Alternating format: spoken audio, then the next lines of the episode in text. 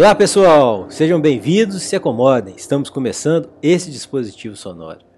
Eu sou Gabriel Lemos de Souza e no episódio de hoje entrevistamos Xuriá e Apoena, que são indígenas da etnia Puri. Dialogamos sobre muitas coisas, ouvindo as histórias desse cativante casal que tem muita coisa para contar e nos mostrar mais sobre os povos originários brasileiros. Bom, participou comigo dessa entrevista Ana Paula, que trouxe essa pauta para a gente e está aqui. Como conheceu a Xuriá e a Poena, Ana Paula? Bom, é, olá a todos.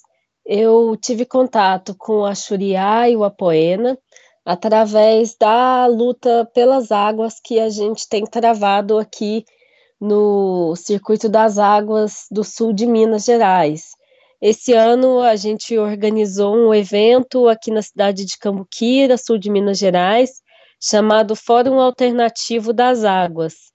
Nele, a gente teve uma mesa de debate sobre os discursos da água mineral, e eu faço uma pesquisa há algum tempo sobre a história não contada das instâncias hidrominerais, especialmente de Cambuquira, as questões indígenas dos povos ameríndios, os povos originários que viviam aqui na Serra da Mantiqueira, especialmente no Circuito das Águas, enfim, sobre os discursos alternativos da água e, consequentemente, sobre o nosso passado, dos povos originários, a, modo como eles se relacionavam com o espaço. E durante a minha fala, eu pontuei um pouco sobre a minha pesquisa, sobre a origem da nossa história, das nossas heranças aqui em Cambuquira, inclusive quanto ao origem do nome, né, que remete a esse simbólico, a essa cosmogonia dos puris. E durante a minha palestra, uma guardiã das águas ouviu eu falando, ela já sabia um pouco sobre a minha pesquisa. E durante o Dia do Índio, que aconteceu lá no Rio de Janeiro, lembrando que não é a data que eles comemoram o Dia dos Povos Originários, mas é a data que nós comemoramos estava acontecendo um evento chamado Aldeia na Praça, no Rio de Janeiro, e essa guardiã, coincidentemente, estava passando no momento da fala do Apoena, quando ele falou que era da etnia Puri, ela já ficou atenta e começou a ouvi-los. Logo depois, a Xuriá falou sobre a sua etnia Puri também, sobre ser do, da região do circuito das águas. Ela pegou o contato com eles me, e me passou. Aí a gente organizou um evento aqui em Cambuquira para falar um pouco sobre a relação desses povos originários com a água mineral. E foi um evento muito bacana, a gente está fortalecendo esse contato. E essa entrevista vem também para a gente discutir um pouco sobre as nossas heranças, nosso passado, aquelas memórias que foram violentamente suprimidas daquilo que nós somos. Ah, legal. É, tem muita coisa que a gente vai acabar discutindo daqui um pouquinho, então eu acho melhor a gente ir para o episódio de uma vez, né? Do que ficar perdendo certo. tempo aqui. Então, vamos embora. Espero, espero que todos gostem. 遥不去啊，为了爱永不去。啊，为了爱永不去，啊，为了爱永不去。啊，为了爱永不去，啊，为了爱永不去。啊，为了爱永不去，啊，为了爱永不去。啊，为了爱永不去，啊，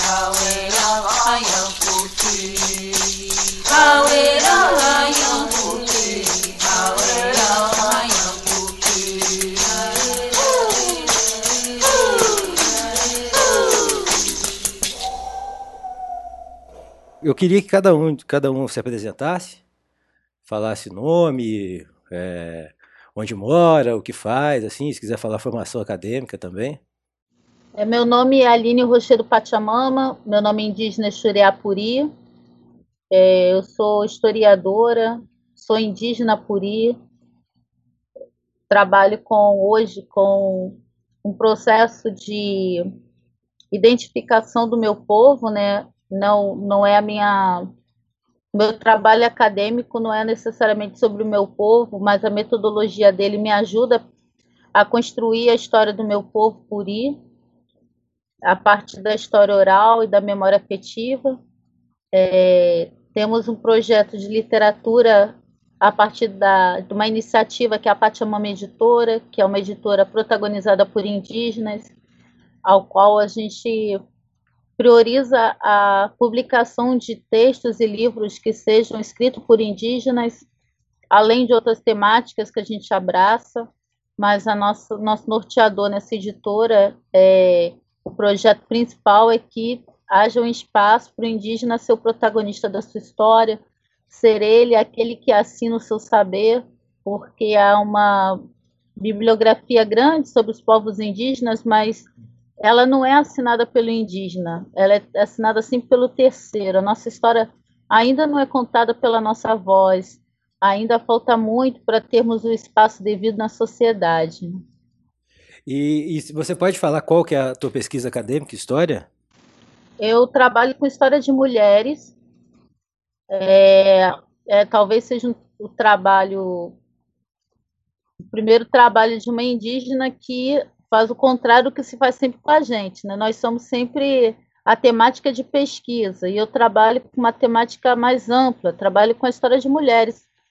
E isso tem me ajudado muito a pensar a questão da mulher indígena, mas sem passar pelo crivo, às vezes muito hierárquico da academia, né? Eu, a gente está lançando um livro que mostra um pouco a nossa linha de, de pesquisa, nosso pensamento, né, sobre essas questões. Vou deixar a Poena se apresentar aqui. Tá. É da, é, e qual universidade que, que, que você, você tá, é, faz a pesquisa?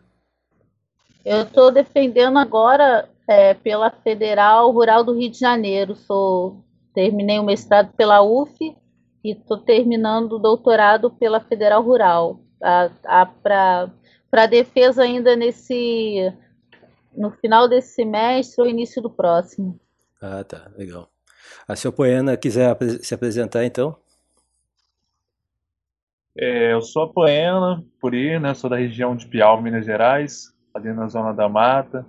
É, sou pertencente à etnia Puri, sendo um dos mais jovens, né? Tendo proficiência no idioma, né? E também no conhecimento de outros povos indígenas no entanto, trabalho junto com a Aline, na editora, é, traduzindo textos, né, produzindo livros, traduzindo para os idiomas indígenas, né, que é o nosso principal foco, trabalhar e valorizar a questão do idioma indígena, assim, sabe, dos povos indígenas. É, então, aí eu, eu, queria saber, assim, a Xuriá prefere ser tratado como Xuriá ou, ou como Aline? Olha, o meu nome Aline Rochedo, ele já ficou muito por conta da academia, eu não pude usar o nome indígena, né? Os docu nossos documentos, eles são é, muito... Os povos não tinham o direito de registrar os seus nomes com nome indígena. Isso virou até um processo cultural, até religioso, né? De você ter que batizar a criança indígena com nome específico pela, pela catequese, né? Então, é, o meu nome, Aline Rochedo Pachamama, esse Pachamama ele já mostra a minha, a minha, a minha origem indígena, né? É, eu sou feliz, eu, o Xuriá para mim é um nome muito sagrado. Eu, eu, eu falo Xuriá quando eu estou no meu território, quando eu estou fazendo alguma atividade voltada para a cultura indígena e ficarei feliz se no decorrer dos anos me reconhecer dessa forma. Agora, por conta do nosso processo, né, ainda é, nosso processo de colonização que ainda acontece, a gente tem dificuldade às vezes porque nosso, nossa identidade não traz nosso nome indígena, a gente ainda está numa luta por isso. Alguns povos já conseguiram, mas nós ainda estamos nesse processo. Tanto pelo reconhecimento, o reconhecimento do nosso povo, ele vai nos, ele vai nos é, possibilitar é, tratar questões como essa do nome, né? Sim. Ah, aqui, aqui você pode ficar tranquila que você vai ser tratada pelo, pelo nome que você se reconhece melhor, né, Caxurian. É Existe algum significado, se você puder falar assim, o, o, seu nome indígena carrega algum significado? Alguma tradução assim? Que tem... Eu vou, eu, sim, eu vou pedir para a Poena falar sobre meu nome, porque foi ele que me presenteou com meu nome. é, dentro de, uma, de um ritual do nosso povo. E eu recebi há pouco tempo também. A Poena já traz o nome dele indígena desde sempre. Apesar do nome dele de registro ser outro, e a gente nem vai falar aqui, porque ele é conhecido como a Poena, Puri. E eu gostaria que ele falasse então sobre o significado de Xuriá, porque foi ele que me deu esse nome. Como diz o Kiko, essa história é bem romântica. é, Gabriel, é, o nome Xuriá, ele provém, significa estrela do infinito, né? Aquela estrela que está sempre brilhando, né? Que, que, que, vai sempre continuar existindo, né? Então significa isso, estrela do infinito, né? Estrela que nunca se apaga, né? Então esse é o significado do nome Xuriá. E você pode dizer por que, que você escolheu esse nome para presentear a Xuriá?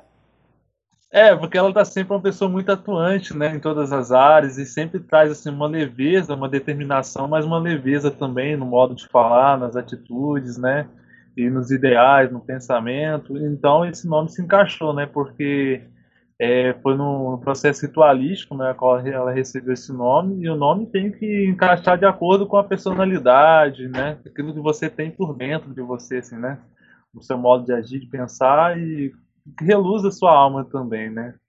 Então ela ganhou esse nome devido a isso, né, aquilo que ela transmitiu, né, e, e, e foi, não foi um processo tão rápido, né, ela sempre me pedia um nome, eu falei, não, não é bem assim, não vai ser tão rápido no momento certo teve seu nome. Então foi nesse processo de avaliação e, e, propriamente a, a palavra dos ancestrais em si, né? Dos nossos ancestrais, as revelações, né? Nos, são reveladas nos sonhos, é, na, no, nas vibrações mesmo ali da, da Terra na hora da pagelança mesmo. Sim. Foi no ritual de pagelança, então, né? Como que funciona esse ritual? Você, você pode escrever um pouco pra gente? Sim, sim. É um processo todo determinado, né? Que você tem que passar por um processo de defumação, a qual você tem que tomar uma, né? É, receber as ervas, né? Aceitar, pôr os pés no chão, na terra, né? Receber o urucum, o ginipapo, né? E porque a criança, quando nasce, ela já toma um banho de ginipapo, né? É, na nossa tradição puri tem a questão do tatu, mas como o tatu está sendo... o pessoal está perseguindo, né? Esse passo saindo do tatu na criança, ainda recém-nascido. Mas além do tatu, a gente usa o genipapo, né? Que a criança é batizada com o genipapo, aliás, né? Então você recebe o genipapo, recebe o urucum, né? E nesse momento de consagração, e através da lua também, né? Uma lua que seja forte, né? Nesse processo ali para ter uma consagração mesmo efetiva, ainda mais enquanto a pessoa já é adulta, né, grande, então a gente usa o processo da lua, né, seja uma lua crescente uma lua cheia, né, é uma festividade, aí ela tem que tomar a bebida do milho também do maqui, né, ainda mais para adulto, que a gente. Sim, e o apoena é, tem algum significado também, você pode falar para gente? É, a poena significa aquele que enxerga longe. Enxerga além disso. E como você recebeu esse nome? Esse nome eu recebi de criança ainda, né? Que é um nome, ele já é do tronco tupi, né? De origem. Que foi presenteado pelos meus pais lá, na minha família, né? Que já perceberam, porque quando eu nasci, eu nasci com umas marcas diferentes, né? Na testa, tipo um sol. Então, eles foram interligando alguns sinais e me colocaram esse nome, né? É, legal, já, já, já, já nasceu já com as marcas do nome, então. Né? Isso, aham, é. sim, sim. Aí Todo a... admirar, né? É, sim. Agora, agora dando sequência aqui, é, como que vocês já, já, já comentaram um pouco do nome e tal, eu queria saber como que vocês encaixam nesse contexto do, do, dos povos tradicionais indígenas brasileiros, falando um pouco da etnia também de vocês. Quem quiser falar? A gente se sente tão, tão indígena como qualquer outro, é, com os valores que devem ser respeitados, mas a nossa história ela não é a mesma dos chavantes, dos potiguaras, dos guajajaras, e as pessoas precisam entender que os povos indígenas passaram por processos históricos distintos, muitos tiveram histórias diferenciadas. Nosso povo é de Minas, é, a minha região, por exemplo, é do sul de Minas, né?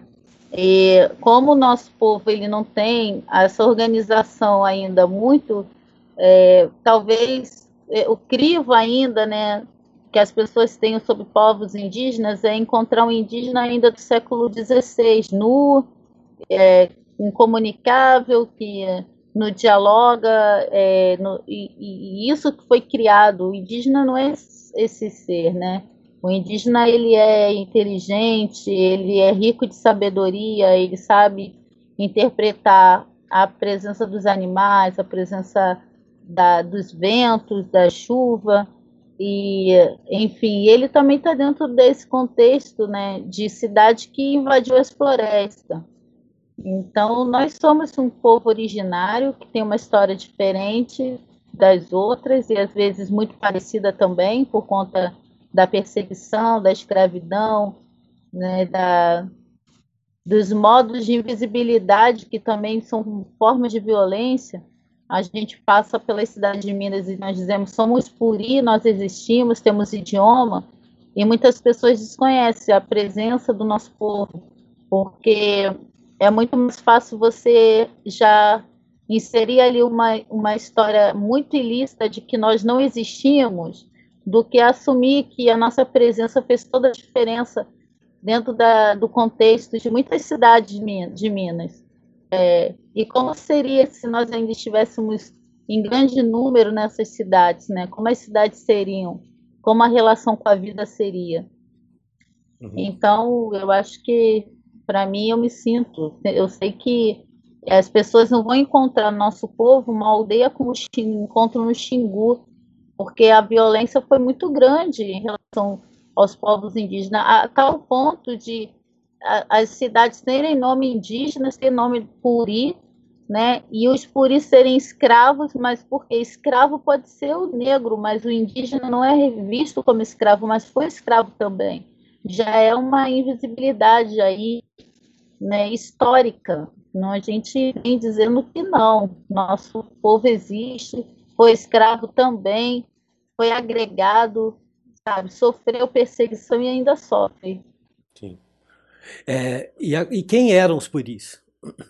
Você pode descrever para a gente? Quem, quem que eram os puris? Justamente para a gente conhecer, você, até comentou aqui, o Brasil, às vezes, o povo brasileiro, assim, em geral, às vezes tenta pensar o índio como uma coisa só, né? Um, um, uma coisa plana, mas na verdade o, o, indígena brasileiro é composto de várias etnias, né? não sei se chega a ser milhares, mas e os puris foram uma delas. Então, justamente para a gente tentar traçar esse paralelo, eu queria que vocês escrevessem quem eram ou quem são os puris, né? Eu vou falar um pouquinho no, no idioma da língua portuguesa e o Apoena vai falar um pouco no nosso idioma, então, para deixar claro, né? Até por conta dessa força que tem a palavra.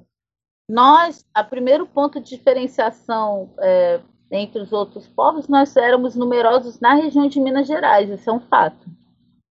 Tinha tem comunidades puria nas proximidades da Serra da Mantiqueira, no Rio de Janeiro, mas o nosso espaço, nosso território é Minas Gerais. Então, a gente até escutou é, outro dia alguns indígenas vindo dos, de lugares longínquos para falar com professores de cidade de Minas, enquanto nós somos de Minas, né? E a gente busca, às vezes, referências muito externas para isso. Primeiro ponto é esse: saber que em Minas há uma etnia, que não veio de outro lugar, ela é daí. Muitos povos que existem hoje em Minas, na região norte, ou próximos de BH, eles foram desalojados de seus territórios na região norte e nordeste por conta dos conflitos e migraram para Minas. É, muitos povos migraram e é, a, nós ficamos felizes de Minas acolher esses povos. Porém, nós somos de Minas Gerais e a gente precisa ter essa ciência, né? Nós, é, hoje, nós somos uma etnia, e eu falo pela minha experiência, com a Poena, com a minha família, a família dele, é, nós tínhamos uma relação fortíssima com a natureza, ainda temos. É, nós usávamos poucos adornos, é, poucas penas, é, nosso cocá é diferenciado, a gente não, não tem é, o costume de fazer cocares com penas de animais silvestres, eram umas ornamentas muito singelas, o que mais a gente pudesse se aproximar da natureza, nós nos aproximávamos. É outro ponto de diferenciação, que nosso povo ele, ele não se sujeitou à catequização e por isso sofreu muito. É, houveram várias rebeliões datadas em, em nome do Puri, em algumas cidades da, da Zona da Mata, por não, não aceitarem a catequização e na própria cidade, algumas cidades sul de Minas, a passagem desse Puri que se esconde nessa mata do sul de Minas justamente por, por conta das fugas, né? Para não serem catequizados. Ainda havia uma outra questão que o indígena catequizado muitas vezes tinha um olhar diferenciado a nós que não éramos não aceitávamos a catequese, né? Em muitos lugares a, a imagem do puro era do selvagem, do antropofágico, né? Para que pudesse criar uma imagem muito negativa e com essa imagem muito negativa você justificasse né, o extermínio. É, alguns, alguns relatos dizem, a gente não se apega tanto aos relatos viajantes, mas a gente tem ciência deles, nosso trabalho hoje é com a memória oral e com a memória afetiva, mas a gente sabe que é, algumas, alguns soldados de outros países até foram enviados à região de Minas para exterminar os puri. Então é, uma, é um fato importante saber, primeiro que nós somos uma etnia oriunda de Minas Gerais, que nós temos idioma, que nós temos é, a nossa cultura, ela está relacionada à fauna de Minas a nossa cultura está relacionada às águas de Minas, a nossa cultura não foge daquilo que é realidade no espaço geográfico de Minas Gerais, é, principalmente nesses locais que eu citei, que é a Zona da Mata e o sul de Minas, próximo à Mantiqueira. E agora o Apoena vai falar um pouco no nosso idioma, o que, que é Puri, o que, que é ser Puri. É, Bitanapuki, Absangwe, Somos por isso, nós existimos. Bibutkara, Guerreiro Koyá, Apoena, Destilhar. Gratidão por você estar, você estar conversando conosco. A gente é extremamente grato. Mon Shiman, Moruká, Biti, Weran de Umbeá que possamos, né, não ficar apenas nesse diálogo, mas que possamos sempre caminhar, né, trocando essa sabedoria, né, cada um de nós tem muito a contar um com o outro, né, que seja sempre, né, não apenas hoje ou amanhã, sempre que é importante, né, esse diálogo, esse conhecimento da, da realidade, da atualidade, né, porque a gente só vê o indígena como a gente falou no passado, né, então a gente tem que ver é, no tempo presente, né, a realidade do indígena, né, procurando manter sempre viva a nossa cultura, né, porque a gente não deixou de existir. Sim. É, você recebeu a língua do, de, foi dos seus pais? Como que foi a poena? É, como eu havia te falado, né, eu perdi a minha mãe biológica com três anos de idade, né, e fui criado, assim, bem dizer, pelos meus avós, né, e, pois meu pai tava, eu trabalhava na época e eu tinha assim pouco contato, saía muito cedo e chegava já a bem à noite. Então tive esse contato muito próximo assim, do meu avô e com a minha avó, né? Entanto eu aprendi ah, o idioma muito assim nesse convívio com eles, né? Das práticas, do conhecimento das ervas, né? Das histórias que eles contavam pra gente lá, né? E e sendo assim, né, que eu sou filho caçula do meu pai, né, sendo um dos mais jovens, que meu pai foi o único que teve filhos, né, nosso clã, assim, ele, ele é formado já por pessoas, assim, acima de 60 anos, né. Então, quem teve filhos lá só foi meu pai, os outros irmãos dele não teve filhos. Então, eu sou o caçula, o último lá, né, o caçula. Meu pai teve seis filhos e já perdi também já um irmão e, então, é, eu fui crescendo, né? Aliás, a gente tem essa, essa, essa luta constante também da, da preservação, eu sendo um dos mais jovens. É, eu tomei essa iniciativa, né, de não deixar isso se perder, porque eu estava vendo que isso dependia muito de mim também, né? porque o idioma, qualquer língua, né, se você não pratica, se você não utiliza, com o tempo você vai esquecendo, é, você vai perdendo, né, a proficiência. Então a gente, é, eu assim, através das músicas, dos cantos e dentro do nosso próprio canto, a gente mantém, né, é, esse fortalecimento da, da língua, né, porque é muito importante, porque é, tem essa questão, né, que falam que a gente não existe, que o nosso idioma, né, que é extinto, isso não é verdade, né? então, assim, é, os outros que disseram isso, né, mas sem consultar totalmente a história, né, que a gente tá, tem todo o respeito da questão do passado, mas a gente também tem que ver, né, o Aline valoriza muito a questão da história oral, né, de ouvir as pessoas, de ouvir os mais velhos, isso é muito importante, né, e eu também tenho essa questão de ouvir, porque no meio indígena, né, a gente não tinha escrita até então, né? A gente aprendia ouvindo, né?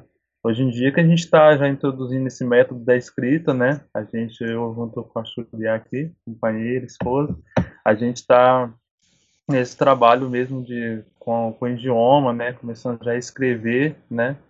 Isso também é muito importante para preservação desse patrimônio, que é muito importante para a gente, né? a gente quer deixar esse legado, né? é muito importante, né? E a gente quer sempre assim, né? A, a, o, que as pessoas tenham contato, tenham conhecimento para respeitar, né? Porque a gente só consegue ter o respeito quando a pessoa conhece, né? Então a gente está sempre aí desenvolvendo esse trabalho, a gente vai nas escolas, né? A gente, né? A gente adora trabalhar com as crianças, né? porque a gente aborda muita visão do indígena na atualidade, né? Porque infelizmente mostra o indígena apenas lá no século XVI, né? Mas a gente tem que ver o indígena agora, né? Então, para entender também a nossa realidade. Sim. E, e assim, os seus avós, é, como, como que é a história deles assim? Eles receberam, eles, eles cresceram é, em Minas que você tinha comentado, né? nós somos ali da, da região da Zona da Mata. Nosso clã desceu ali é, sentido é, Ubá, descendo ali pra, de Rio Pomba e indo para a região de Piau, né? No entanto, a gente, é, nosso, a gente desceu lá para esse sentido a Piau em 1800, mais ou menos. Ah, isso mesmo. Então é bem a gente antigo. desceu aquele ciclo lá. Isso. É. Então a gente, e a gente morou em vários pontos dentro de Piau, né? Até chegando a gente fixar-se nesse ponto que a gente está hoje, né?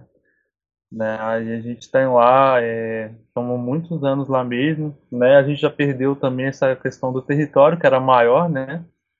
A gente tinha lá um espaço muito maior e hoje a gente tem um pequeno espaço reduzido, que é o meu aqui, de terra só, né? Que a gente, infelizmente, é, vem enfrentando né, aquela questão de, de cerca, né? Que cada vez que o, que o, que o confrontante lá vai fazer a cerca, ele vai pulando, empurrando, né, para dentro a cerca, vai tomando pouco espaço, né, assim, tomando a terra da gente, né. E como que eles eles é, relacionavam assim? Eles viviam em aldeia mesmo? Como que eram teus avós?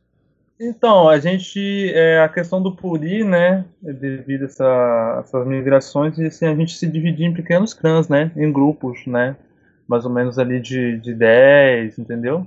Uhum. 10 pessoas não era muito aquele. Porque é uma estratégia até propriamente de sobrevivência, né? Que a gente é, optou, né? Mas é, a gente sempre quis, né? Ser, ter um, uma aldeia numerosa, ter um povo unido, mas é, essas perseguições e até por essa questão de poder sobreviver, a gente teve que se dividir mesmo em pequenos grupos, né? Para poder a gente manter a nossa cultura, até né, a nossa existência aqui.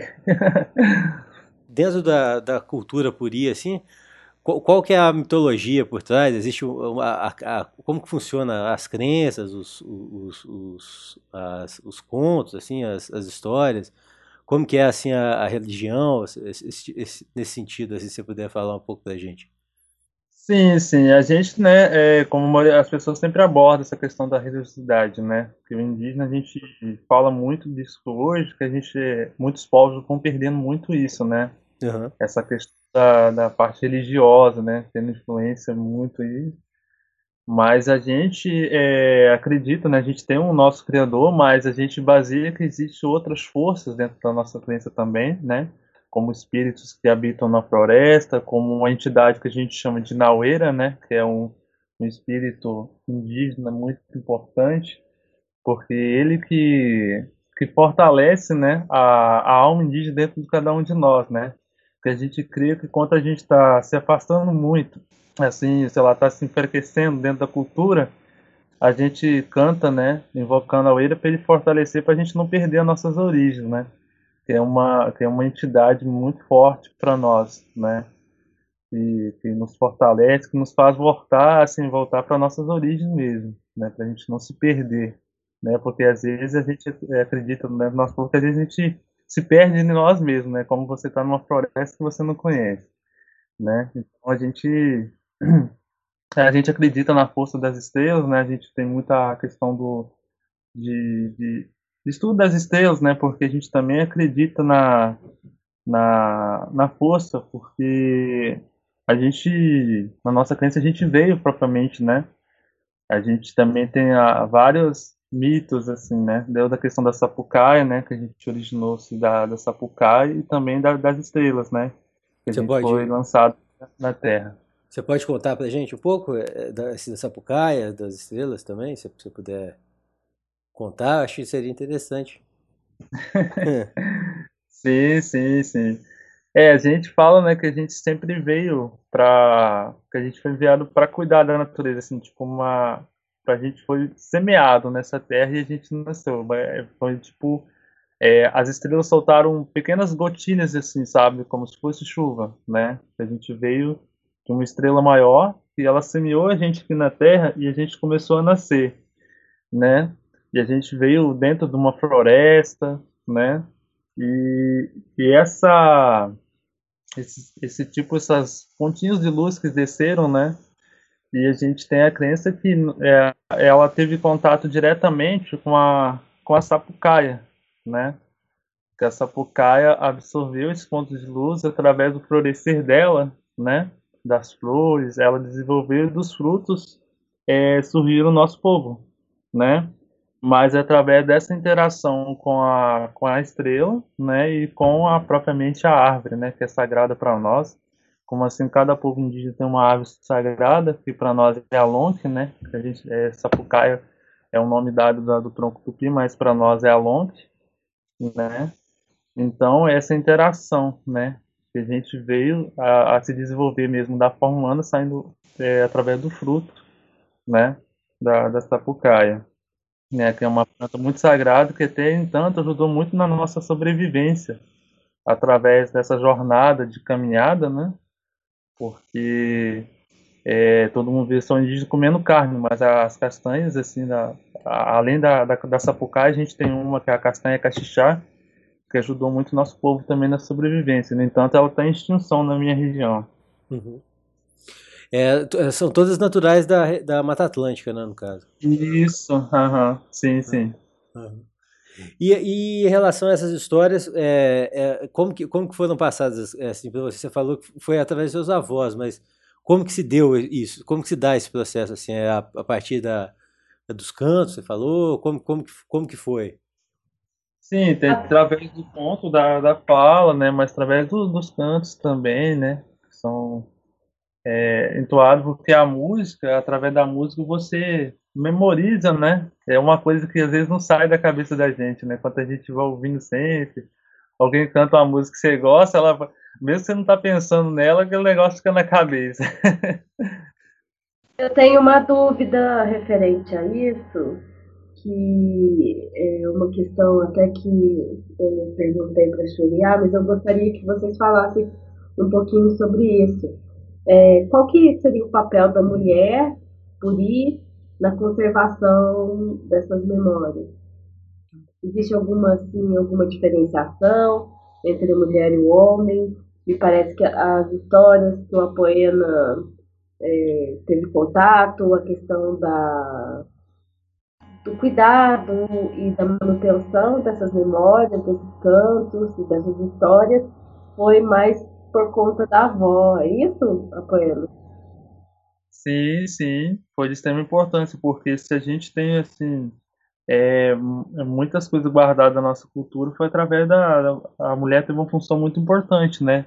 No entanto, começou pela minha bisavó e passando pela minha avó também, né? Então, é uma... É, é, a mulher, sim, ela, na, na, no nosso povo, ela tem uma, uma importância muito grande, né? Porque ela foi a guardiã, né? Que, da, da sabedoria também, né? No entanto, a, as mulheres né, dentro do nosso povo, todas elas têm conhecimento da medicina da floresta, das pagelanças, dos procedimentos de cura, né? No entanto, a, a minha avó sempre passou isso, né? Transmitiu isso sempre para nós, né? Não era uma coisa só do homem, né? Era uma coletividade em si, porque é, da importância de se passar, porque se ficar só com homem, né? Então, muitos dos homens do nosso povo morreram, né? As mulheres que sobreviveram mais, né? No entanto, é a questão do, da, da, dos partos também, né? No entanto, ocorriam também, sim, por elas. Tinham essa função muito, muito importante também, né? Que não só ajudavam no parto né, do nosso povo, mas como pessoas brancas também na região, né? Que tiveram filhos que as parteiras eram também do nosso povo, né? Eu acho que pela história da nossa etnia, a coletividade teve que ser muito igual, é um peso igual tanto para o homem quanto para a mulher. Quando se falou da espiritualidade, a própria árvore, ela é a presença do sagrado feminino. A árvore, ela, ela é o feminino, é a, é a Inhã, né, a mãe. E a estrela também, né? Ela, ela à noite, ela é estrela, né? A estrela, apesar de ser o sol, é a estrela. É a força do sagrado feminino e do sagrado masculino. Talvez hoje, nosso povo, é, muito falando sobre o que nós, eu e a Poena fazemos, é esse equilíbrio, essa reciprocidade entre a função do homem e da mulher. Isso também a, a partir, historicamente falando, da herança que a Poena recebeu, muito da sua avó, porque o, o avô dele faleceu antes, né? Ele, ele conviveu muito mais com a avó do que com o avô. E na minha, no meu caso, as memórias da minha mãe, na herança indígena dela, são sobre as ações das mulheres. Ela se na, na, no livro que você conheceu, né, o livro Guerreiras, que tem o depoimento da minha mãe e que tem também a partir desse depoimento um, um capítulo sobre o povo puri, é, o, que se, o que se vê ali é o relato sobre a memória da mulher. Ela fala da mãe, ela fala da avó, ela fala das funções que, que elas tinham. Eu acho que só em um momento ela muito muito naturalmente, né? Ela fala que a caça era, era estabelecida pelo, pelos homens e por eles também executada. Isso do tatu não, não sinaliza assim grandes caças. Nosso povo não, não é um, um, povo caçador. O nosso povo ele é muito mais conhecido pelo uso no, na alimentação de é, castanhas, né, e plantas da Mata Atlântica que eu pude experimentar algumas quando fui à Terra Sagrada. Então há um diferencial aí nosso até hoje, né? Quando a gente conheceu agora um grupo é, de puris também ali na em Maringá, próximo a Maromba, que é um grupo também puri, também migrou. É, a festa deles lá ainda é a festa do pinhão, que, que vem da araucária, que foi uma árvore levada naquela região sendo da Mata Atlântica vindo do sul, mas foi levada por lá por outros indígenas, que pensa-se que são os Guarani. É, mas tornou-se é, culturalmente usado pelos puri da região. Então a castanha está presente, né, o uso da castanha. A nossa própria alimentação é muito baseada, minha da poena, nisso, né, em sementes, em castanhas, em verduras. Isso tudo para a gente é espiritualidade. É, não há uma coisa assim, a espiritualidade está isolada do idioma, está isolada dos, dos costumes culturais. Não, a gente, eu acho que para a cultura indígena, uma coisa está ligada à outra, desde a sua alimentação, né, desde seja o uso de um, da carne de um animal, mas ali tem todo um, motivo de ser aquele animal, como que ele é preparado, é, enfim, e assim no, no nosso povo puria, é, pouco a gente fala sobre caça, sobre é, alimentação via animal, né? E a presença da mulher é, é, é muito forte. Eu na a anciã, né? O que a gente escuta das pessoas, a minha avó, essa questão da minha avó, a gente ouve muito, né? Quem que está transmitindo isso ainda é a mulher. É uma questão que eu acho que é interessante. Você falou da espiritualidade, né? Até a palavra assim, que a gente utilizou na pergunta, religião, né? Porque religião ela vem do religare, que na verdade seria uma ligação entre uma verdade entre homem e um Deus. E para a cosmologia dos puris, a, não existe uma religião enquanto um sistema único de verdade de crença, né? Mas está muito mais ligado a essa questão da pluralidade e da espiritualidade enquanto um elo do coletivo, não necessariamente um sistema de verdade. É diferente essa percepção né, do, do catolicismo e tal. Até por isso, houve o domínio aqui no Brasil da, do católico, né, que sempre agiu de uma forma mais agressiva nesse ponto de religar, né, de de dominar o sistema de crenças como o único, o verdadeiro e o legítimo. Sim, hoje ainda é uma questão. A, a, não é a doutrina que a gente. A religião remete a uma doutrina, né? Há várias questões. Claro que no, no ritual indígena, aí a gente fala também do nosso povo, é, há um preparo, há todo um processo mas não há um sentimento de punição, de culpa ou de, de atividades que você tem que realizar. É, é diferente de outros segmentos, aí sim, religiosos, né? A nossa espiritualidade pode ser você é, enterrar seus pés na terra e contemplar uma planta, uma flor, um pássaro. Isso tudo está relacionado ao que a gente acredita enquanto espiritualidade. E, né, e essa espiritualidade, ela é contemplada também nas nossas festividades, né, na pagelança, em, em momentos também do nosso dia a dia. A Poena quer falar aqui? Eu deixei.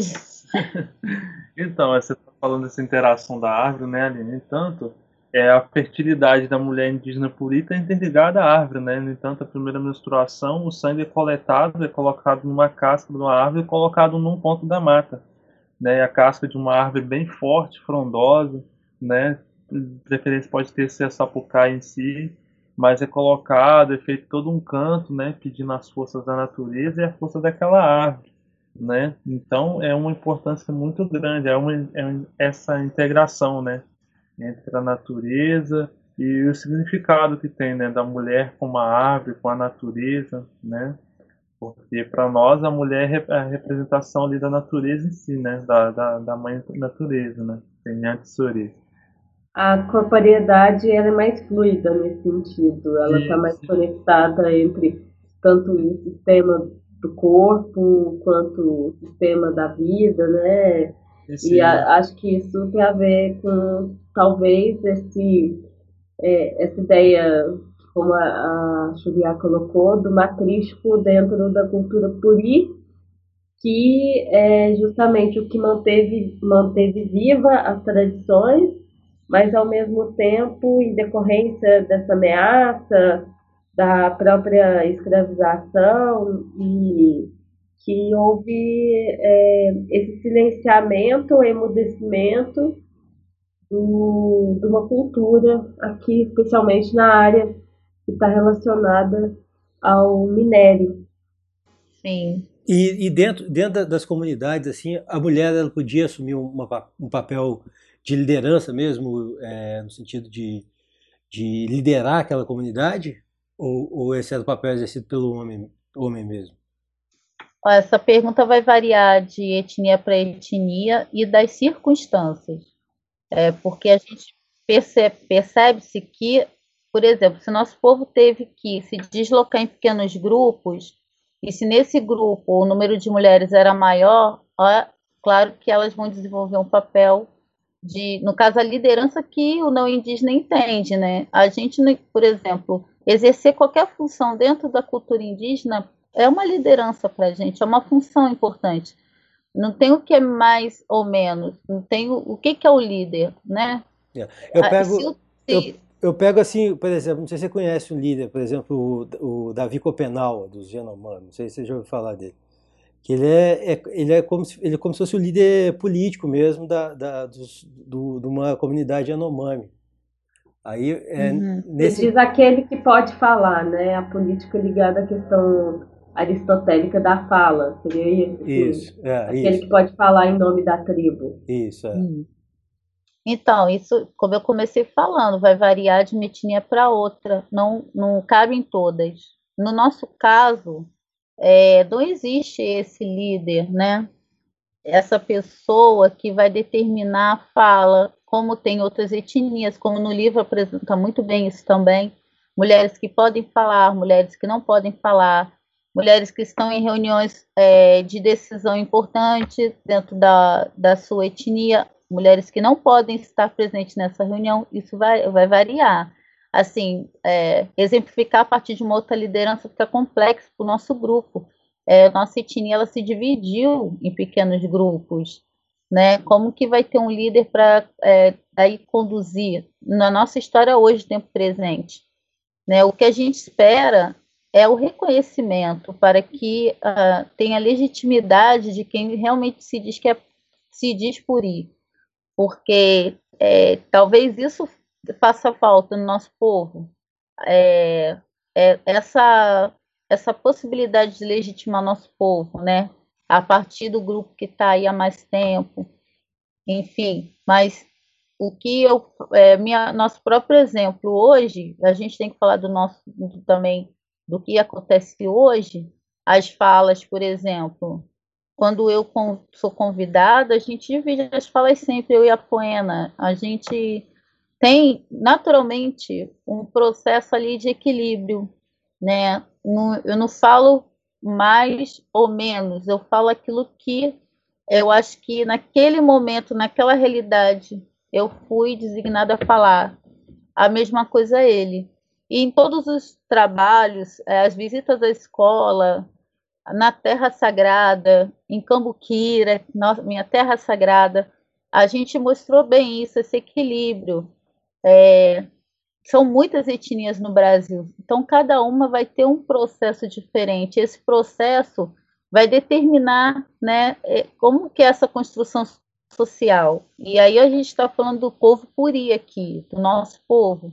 Talvez é, como foi isso antes, né, desse deslocamento forçoso do nosso povo, eu nesse momento não tenho como dizer, não sei como era antes, né, quando o nosso povo estava é, reunido em quase praticamente grande território de Minas Gerais. Eu não posso é porque dizer. foram queimados os arquivos, né? Sim.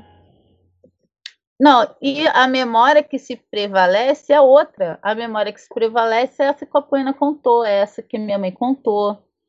Foi o que mais marcou a presença da mulher, né? A, o deslocamento, isso foi o que mais marcou para essa geração que a gente está escutando agora. Isso é importante falar, né? E o que a gente vai saber, a gente vai saber ouvindo mais, para ter uma ideia do que foi antes. Só o documento histórico ele não dá conta disso. E ele dá conta de um olhar de outra pessoa que nem é brasileira. Então, é, hoje, nesse momento, né, o, o, papel de nosso papel é um tão importante quanto o outro, e né, essa liderança faz falta no sentido da legitimação, né? Para que tenha-se respeito ao lugar puri, né, ao espaço puri, a terra sagrada, para que é, não haja investidas em terras que não são nossas, nosso nome, que não haja investidas em pagelanças, em eventos que não condizem com a nossa cultura e às vezes acontece. Talvez por isso seja importante a liderança nesse sentido, porque eu não estou conseguindo encontrar um nome para, mas eu acho que assim um respeito àqueles que estão há mais tempo, um respeito àqueles que estão na terra, um respeito àqueles que passaram, o que a gente sabe hoje foi porque alguém passou. O respeito a esse grupo que tem mantido, conservado e agora divulgado isso que a gente está podendo agora, né, compartilhar com indígenas, não indígenas, com puris e não puris. Sim. E você é, comentou da Terra Sagrada. Onde seria essa Terra Sagrada? Para nós, para mim, a Terra Sagrada é aquela que é da minha origem e que está localizado o, o clã mais antigo. Então, eu chamo Terra Sagrada a, a região do Apoena, né? A gente chama de Show, onde tem um sítio arqueológico. Mas para mim a, te a, terra de Cambuquira também é sagrada. O sul de Minas é sagrado. É. Eu, eu sinto. Como a gente foi em alguma região da Mantiqueira, nessa última região que eu já venho tentando contato há muito tempo, aqui na divisa do divisa de Minas com Rio, é terra sagrada para mim. Claro que o, o meu o meu sentimento em relação aí à espiritualidade fortemente foi, foi tocado quando eu visitei a região do Apoena, quando a gente sentiu ali o, o sítio arqueológico, quando a gente recebeu né, a, a manifestação do nosso animal de força que sobrevoou, que piou, que, que, que pousou, que nos olhou, que é o maru, gavião. Isso tudo é, me faz ter um carinho e um respeito, um amor imenso pela terra de Piau né? Mas que eu sinto também na minha terra, na, na, no sul de Minas, enfim, por onde meus ancestrais passaram, né? Como que funciona essa, figura desse animal de força para os puris? A gente costuma falar com as crianças que há um hábito, isso ninguém ensinou, nem para mim nem para a Poena. Uhum. E a gente não se conhece desde criança, não. Mas a gente sempre conversou com animais, sempre. Minha mãe, ela é uma querida pelos animais, é impressionante. De os animais baterem na porta, assim, os cachorros baterem na porta da minha casa, tentarem falar com ela, enfim, a gente acredita nessa comunicação, né? Para nós isso é uma realidade e para as etnias, é, pelo menos para nossa, os animais da fauna, os animais da região, eles simbolizam, eles simbolizam comunicações de nossos antepassados, né? Eles simbolizam a presença dos nossos antepassados. Então, para nós, o, o, Maru, o Gavião, ele tem um, um, uma presença muito forte daquilo que a gente, às vezes, tem uma confirmação, uma dúvida, algo que a gente quer, olha, quando a gente entrou na cidade de Cambuquira e o Marcos, nosso amigo de Satê, querido, falou, olha, tem um espaço aqui que o, o gavião ele, ele sobrevoa antes de entrar na cidade. A gente, eu acho que a gente não estava nem falando sobre esse assunto. Ele veio com essa informação para a gente foi uma grande felicidade.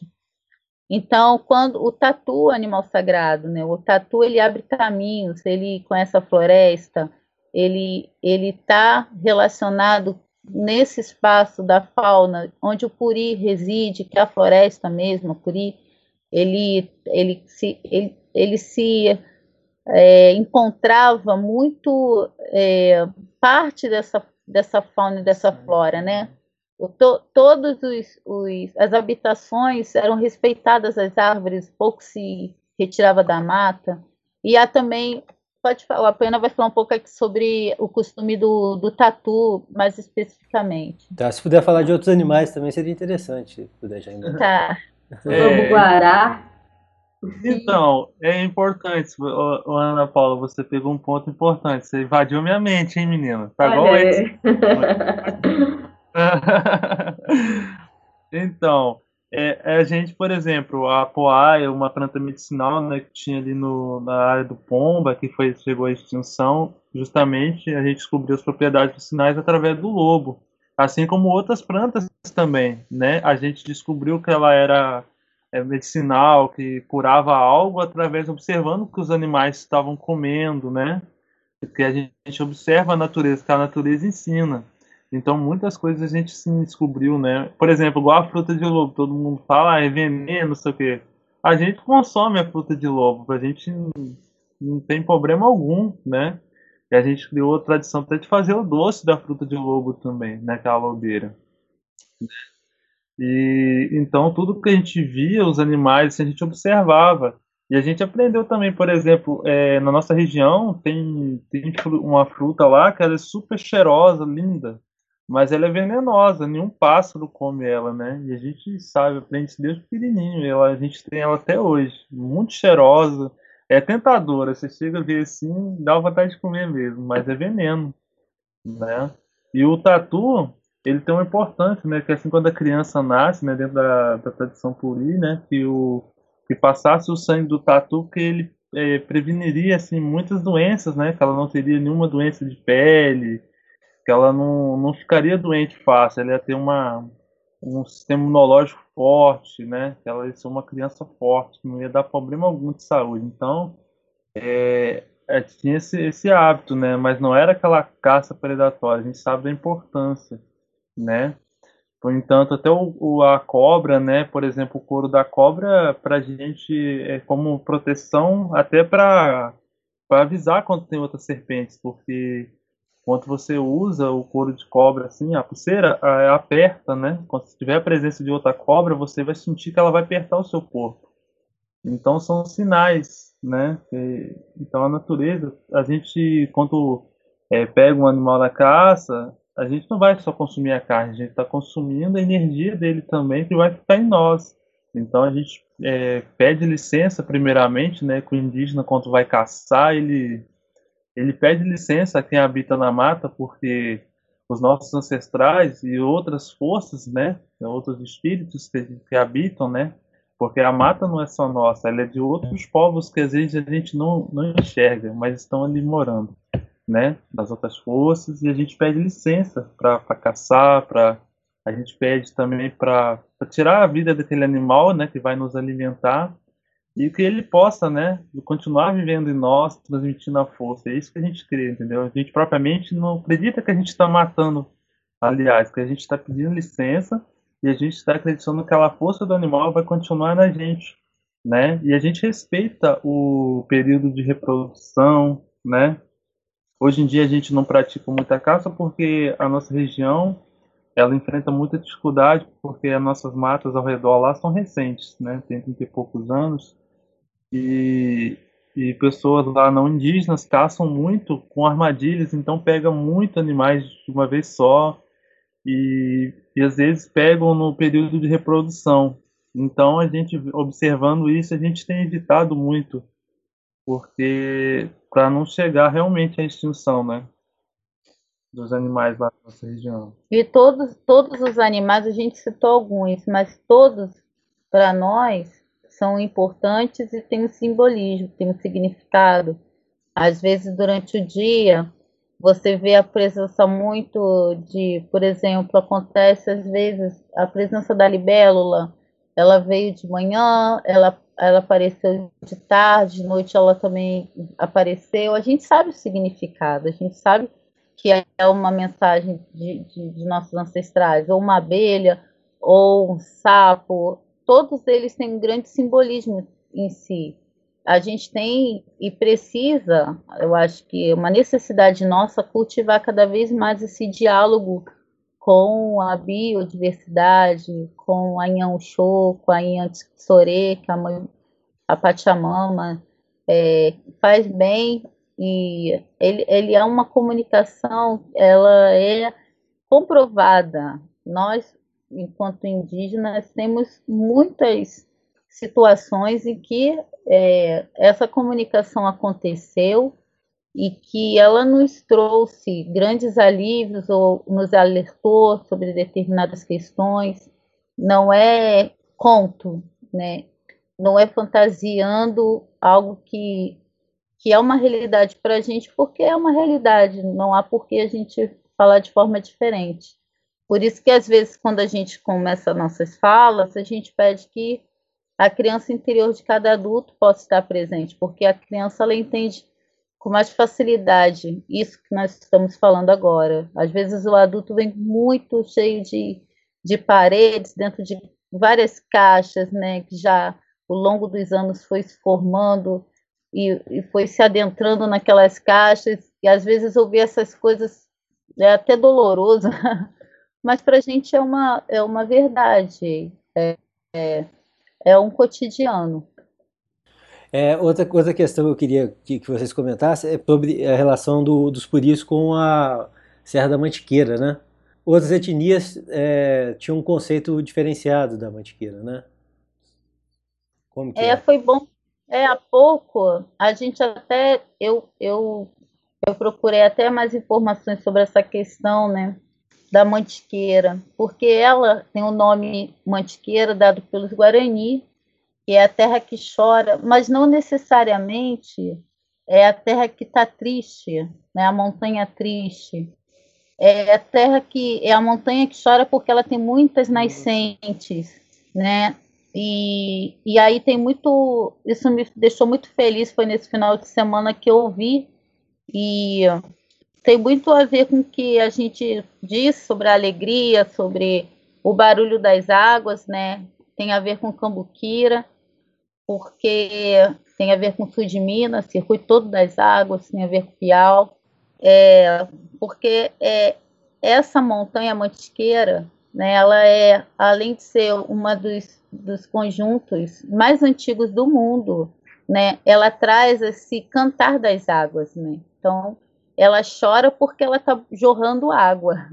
E isso, mais uma vez, vai, vai é, harmonizar com o que a gente falou na cidade de Cambuquira, sobre a nossa preocupação com essas fontes, né, que são a própria vida.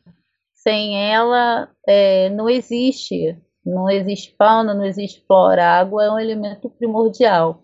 Então, muito me deixou feliz saber que esse significado não é o significado que o não indígena encontrou, né, do chorar de tristeza.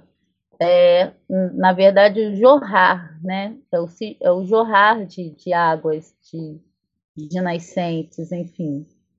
E a, e a mantiqueira, ela existe por conta da nossa presença, né, da nossa presença enquanto puri, porque nós éramos temidos, né, criou-se um, um imaginário sobre o nosso povo muito negativo a fim de justificar nosso, nosso extermínio. Então, na, nas nossas visitas pela região, a gente começou nossa peregrinação, digamos assim, na região da Poena, né? Por isso, é, esse ano me, me deixou assim extremamente feliz, feliz demais quando eu pude a Cambuquira numa situação muito assim, foi o universo que nos convidou e nos levou porque nós começamos com a região ali do Apoena, né? E visitamos é, várias, várias cidades e, com esse intuito mesmo, né, da gente trazer essa, essas realidades que são nossas, ver se isso também aflorar em outras pessoas, né, em outros lugares. Então, é, a nossa preocupação tanto com a preservação e, e a nossa presença muito forte nas florestas fazer com que as pessoas nos vissem como os indígenas ainda não catequizados, né, atrasados em relação a outros povos, porque em algum momento do século XIX houve também essa, do século XVIII, na verdade, houve também essa rivalidade entre o indígena que era catequizado e o não catequizado. Então, isso legitimava, né, dizer que nós éramos selvagens, que antropofágicos, que era uma ameaça à segurança. Só que, na verdade, era super ao contrário. Nós, nesse período, já não caçávamos tanto, porque nós estávamos na floresta muito camuflados, né, é, em habitações que eram cavernas. A nossa alimentação era floresta. Então, a nossa presença afastou muita gente aí da mantiqueira, que as pessoas tinham medo. E isso fez, isso fez com que a floresta fosse preservada, né? Essa Mata Atlântica, ela, ela foi preservada muito por isso. E é, a matriz territorial do, do, dos puris, é, originalmente, vocês conseguem dizer qual, qual espaço que, que abrangia? Olha, eu acho que Minas Gerais, abaixo de BH, né, indo para a região realmente ali é, do, do Vale da Freguesia do Pomba, né? E aí a presença puri também no Rio, no, nessa, no Rio de Janeiro, nos limites, não era um, era um povo numeroso, a gente repete, e nessas extremidades, né? Sempre próximo à Mantiqueira. Os que mais se afastaram né, de presença foram esses que chegaram até o bar. A gente não tem, se eles, a gente ainda não sabe dizer se esses povos eles partiram dessa região da Mantiqueira e foram subir e depois retornaram, ou se eles estavam mesmo ali naquela região, porque o bar, é, Rio Pomba também são regiões da presença puri, né? É, e aí tem em grandes, eu acho que em território de Minas Gerais, no sul de Minas, na região do Apoena, né, que hoje abrange o que era a freguesia do Pomba, que vai desde de fora até o bar, é, a, eu acho que o que prevalecia ali, é, eu acho não, isso a gente já tem em dados, que era a presença do povo puri. Eu, eu e a Ana Paula, por exemplo, a gente, a gente procurou é, pesquisar e a gente chegou a aprender mesmo que, até quando era criança, que, a, por exemplo, no, caso de Cambuquira e o Circuito das Águas, é, os, os povos tradicionais né, tinham uma relação muito forte lá, como se fosse um lugar sagrado mesmo, de, que eles iam para se curar de doenças é, sazonalmente, assim, não era lugar de habitação, mas de, de, de peregrinação, assim. Vocês sabem, essa uma pergunta mesmo, pode ser que vocês não saibam, vocês sabem alguma coisa, somente o Poena que aprendeu mais aí com os avós, sobre essa região, alguma coisa que, que eles tenham falado, ou você tenha ouvido, ou esteja presente na, na cosmogonia do, dos puristas, alguma coisa assim? Olha, eu vou, vou, vou começando aqui, o Pena acompanha. A palavra que a gente conversou com a Ana Paula, minha mãe, ela fala cambuquinha, é, cambuca, para tudo que ela se relaciona para utensílios para beber água. É, essa palavra sempre foi muito familiar, né? E, e na minha na minha memória de criança, ela nunca se relacionou à abóbora. Ela se relacionava a algo que se bebia água, né? O lugar da água. E na família da Pena também tem, né, Pena? Sim, também é a mesma forma de falar, de pronunciar, né? É, a gente sempre fala, a minha avó sempre falava porque antes é, a gente coletava água, né, para guardar dentro de casa também. E ela sempre usava esse termo, né? Ah, pega a combuquinha para mim lá, né? Ela sempre falava combuca, né? Combuquinha. Ela sempre usava esse termo com a gente quando era para pegar alguma coisa relacionada à água, né? Porque ela enchia um tambor grandão assim, um vaso, e pegava justamente com, com a cumbuquinha que era feita propriamente da cabaça, da abóbora, né? Ou muitas das vezes também era do coeté, mas era mais da, da, da cabaça mesmo de abóbora, né? Que, aliás, até na hora da gente se alimentar, pegar alguma coisa assim, ela sempre usava esse termo, né? como esse, esse recipiente, como combustível. E, e a palavra vai se transformando, né? Assim, é. Ao longo da história. É, a, a, palavra também vai sofrendo esses domínios, essas transformações, né? Mas a ideia, o cerne e a, a cosmologia puria ainda está ali, que é essa relação do sagrado a própria questão do espaço geográfico e também espaço geopolítico do, da região, do circuito das águas, que tem a ver, inclusive, no seu aspecto geográfico mesmo, com o formato de uma cumbuca, né? Que seria um espaço, é, um vale entre montanhas e repleto de água. É bem interessante gente pensar nisso. E como isso foi se transformando até ele se estabilizar no broto de abóbora. Sendo que a interpretação é, dos povos originários, elas oferecem, ela oferece uma visão muito mais interessante, muito mais completa e conexa em relação à nossa história, à nossa vivência, do que a, o sentido que foi estabilizado. É, um, vocês estavam falando da mantiqueira, às vezes eu fico refletindo o, o quanto que a, esse choque entre essa cosmologia do, do português sofreu em relação a essa cosmologia dos povos originários. É, por exemplo, a mantiqueira mesmo. Para os bandeirantes, ela representava um lugar que era repleto de perigos, de armadilhas, um lugar muito difícil, que até no simbólico mesmo, assim, na época, você analisar textos históricos, é, eles começaram a chamar as pessoas que praticavam furto de diamantiquir, né? Porque era realmente o perigo do espaço físico que realmente, naquela época, naquele cenário, frente a, a uma dificuldade física mesmo de conseguir atravessar a montanha, e enquanto para o indígena, é, para os povos originários, o sentido da mantiqueira é um sentido muito mais poético e muito mais bonito.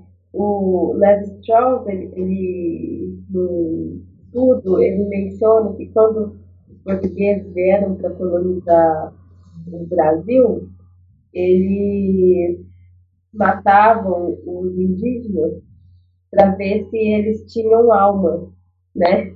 E, em contrapartida, os ameríndios, eles matavam os portugueses para ver se a carne apodrecia. Justamente por causa dessa questão mesmo da religião, né, desse religare, que é um certo domínio da verdade e de um determinado arquivo, para essa visão, essa cosmologia ameríndia, que tem muito mais a ver com a, a própria corporeidade e a relação entre os povos, a terra, o ar, essa espiritualidade que ela é muito mais ampla, né? E esse conflito ele surge até mesmo se você for pensar na mantiqueira e hoje a gente está repensando esses conceitos a partir da visão dos povos originários. Sim, é, voltando rapidamente ao que você falou do nome também, por exemplo, da cidade, muito mais fácil né, você eliminar a memória indígena modificando o sentido desse nome. A gente teve uma experiência muito parecida com essa em Araruama, que é uma palavra. Do, quando a gente visitou a cidade, nós fomos convidados a, a visitar a cidade de Araruama, que é um grande sítio arqueológico, é um lugar que que para a gente também nós ficamos muito sensíveis nesse espaço. Nós fomos, visitamos uma escola que tinha um próprio sítio arqueológico, potes e cerâmicas assim imensos, é, ainda intactos, né, uma inteiro, sem nenhum, sem nenhum, né, uma rachadura, enfim. É, as pessoas da região sabiam que o nome Araruama significava que tinha relação com a concha, que era o homem que conhecia a concha, né? Que podia ser também o um nome que estava relacionado às araras, às aves. E o que ficou lá no dicionário, no dicionário convencional, era um termo como se fosse, agora eu não me lembro ao certo, mas uma pessoa preguiçosa, né, né, que não tinha muito, não tinha muita disposição, né. Então, e, e a gente às vezes esquece também dessa questão da cosmologia. Eu acho que do, no, acho que o, o, o povo que veio para cá não era assim esse português que a gente imagina, né? Eram as pessoas mais complicadas da, de Portugal, era, eram fugitivos, às vezes eram corsários, eram pessoas que estavam tentando a vida. Tanto que quem escreve muito são os viajantes, que já, já é uma outra concepção de pessoas que vieram para cá da Europa, que muitos por curiosidade ou por mesmo querendo é, o Eldorado, né, encontrar o Eldorado aqui, são esses aventureiros que, na verdade, não é esse português cristão muito, uhum. né, politicamente correto no termo de hoje, que a gente possa imaginar, que vieram para explorar, assim, sem nenhum nem um homem do século XIX, do século XVI, que hoje a gente nem conta por aí, ele não tinha essa essa humanidade, digamos, de ver o outro como uma cultura diferente, mas tão importante quanto, assim, essa curiosidade. Em muitos casos foi realmente a opressão, foi a invasão, foi a destruição dos meios, é, sem estar muito relacionada a isso aqui, porque não é, eles muitos pensaram em vir aqui, ficar um tempo e voltar. Eu acho que grande parte pensou dessa forma. Nos primeiros 300 anos de. Depois que eles viram que não era tão simples vir ao Brasil, pegar alguma coisa e voltar para Portugal, para qualquer lugar da Europa. Era uma viagem super perigosa, cansativa, exaustiva, e não tinha, assim, essa. Essa, essa, essa opção tão frequente de retorno, né? Você tinha que esperar meses para vir outro navio, isso se viesse. Se, se você era inglês e tinha um, navio de outra nação, por exemplo, fica complicado você voltar, enfim. Eram Fora várias questão financeira, né? Que era Sim. depois inviável você voltar. É. E, e, sobre o nome, já que a gente está falando a questão do nome, eu sempre tive essa curiosidade também. Porque Puri significaria calmo ou caminhante, né? Mas é, esse nome é, é, ele foi o elemento identificador dos puris desde o início. O, o português que olhou para ele achou ele calmo e, e pacífico. Como é que como é que se deu essa estabilização do termo puri como calmo ou caminhante?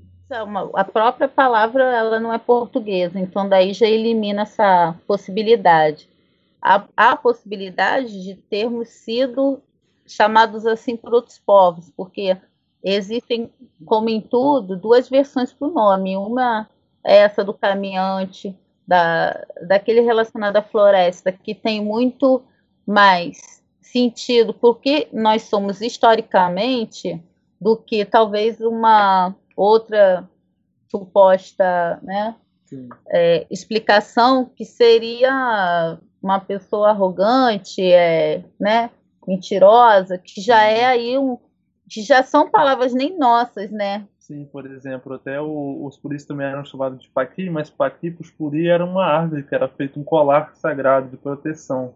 Né? No entanto, é, eles chamavam puri por esse nome por conta dessa, dessa árvore, né? Que é o paqui. Desse uso, né? É, do colar. Uso. É chamado de paqui também. Por isso a gente usa o puqui, né? Em relação a esse paqui, que, claro, isso não, é, é um processo que a gente está fazendo de escrita, e por isso que nem todas as informações estão no, no nosso livro, nós estamos compartilhando algumas aqui com vocês, mas elas serão publicadas. É, essas informações são detalhes que fazem toda a diferença, né? É, por exemplo, pessoas que perguntam por que, que a gente colocou Puki, e tem relação com isso que a Poena falou, mas só que a gente ainda não explicou porque é, a gente está fazendo essa escrita muito no processo, né? Então, essas informações já estão para vir nos nossos próximos livros. E a gente está adiantando um pouquinho, um pouquinho aqui com vocês, para até entender essa questão do cambuquira, né? De ser uma palavra para a gente estar tá relacionada ao, ao, movimento das águas, né? o, o lugar da água, o, o, que sempre vai ser o lugar sagrado, o lugar, o lugar, quando se falou lugar, né? O lugar já se remete ao sagrado. Ele é o lugar, ele não é qualquer lugar, ele não é um lugar, ele é o lugar. Então já é sagrado. E já é sagrado porque quando a gente nós estivemos, né, eu nas minhas memórias também, que eu já estive com Bukira na infância, essa essa relação, ela se revigora, né? Ela ela se torna presente novamente. Agora, dando sequência aqui, eu queria saber como que, que, que os povos tradicionais, no caso de vocês, os puris, se relacionam com a sua identidade, atualmente, né, agora, assim, 2018. Ah, em nome de... No... A gente fala nosso nome, né? É, nossa identidade está relacionada à, à terra também. A nossa identidade, ela tem raízes. Ela não pode estar desconectada disso ela tem raízes quando a gente fala com o amor da mantiqueira, quando a gente fala com o amor de Piau, quando a gente defende aquele espaço sagrado. A nossa identidade, ela está marcada por tudo isso que nós falamos, pela nossa é, espiritualidade, pela nossa luta hoje, né, de do Apoena aí é, divulgar o idioma de uma forma muito didática para as pessoas poderem ter acesso também, por ir ou não por ir, pessoas que são acolhidas, que nos acolhem, elas fazem parte da nossa família. Então, eu acho que a nossa identidade tem esses pilares das nossas famílias, né? Dessa memória oral, dessa memória afetiva. A gente não está criando nada, a gente está trazendo a nossa história à tona, a gente está registrando as memórias dos nossos mais antigos, aqueles que estão aqui há mais tempo, daqueles que ficaram mais tempo na Terra, daqueles que conhecem os ciclos, que isso é muito importante, a gente ter essa identidade pautada nisso, né? na audição, na audição e no respeito, no respeito a quem está lá ainda, ou a quem viveu né? né? nesse espaço. A minha mãe, como pessoa do sul de Minas, ela me ela me passa né, essa identidade que eu quero passar para os meus filhos, e aí unido com as identidades do Apoena também, né, que estão relacionadas a esse conhecimento imenso que cada dia eu mesma, que estou muito com ele, conheço algo diferente, porque é muita coisa. Então, é, eu acho que essa identidade ela tem que estar tá, é, enraizada nas, na, na ancestralidade, na terra, no idioma. Né? É muito importante ser dessa forma. E essa conexão também, o encontro entre vocês, talvez também desperte é, né, esses novos sentidos e essas memórias que talvez estivessem adormecidas, né? Como no livro lá do Tainô, aquela criança que ainda estava dormindo, né? Uhum. É, o Tainô, ele é, o, o, é a nossa última publicação junto com o livro Guerreiras, né?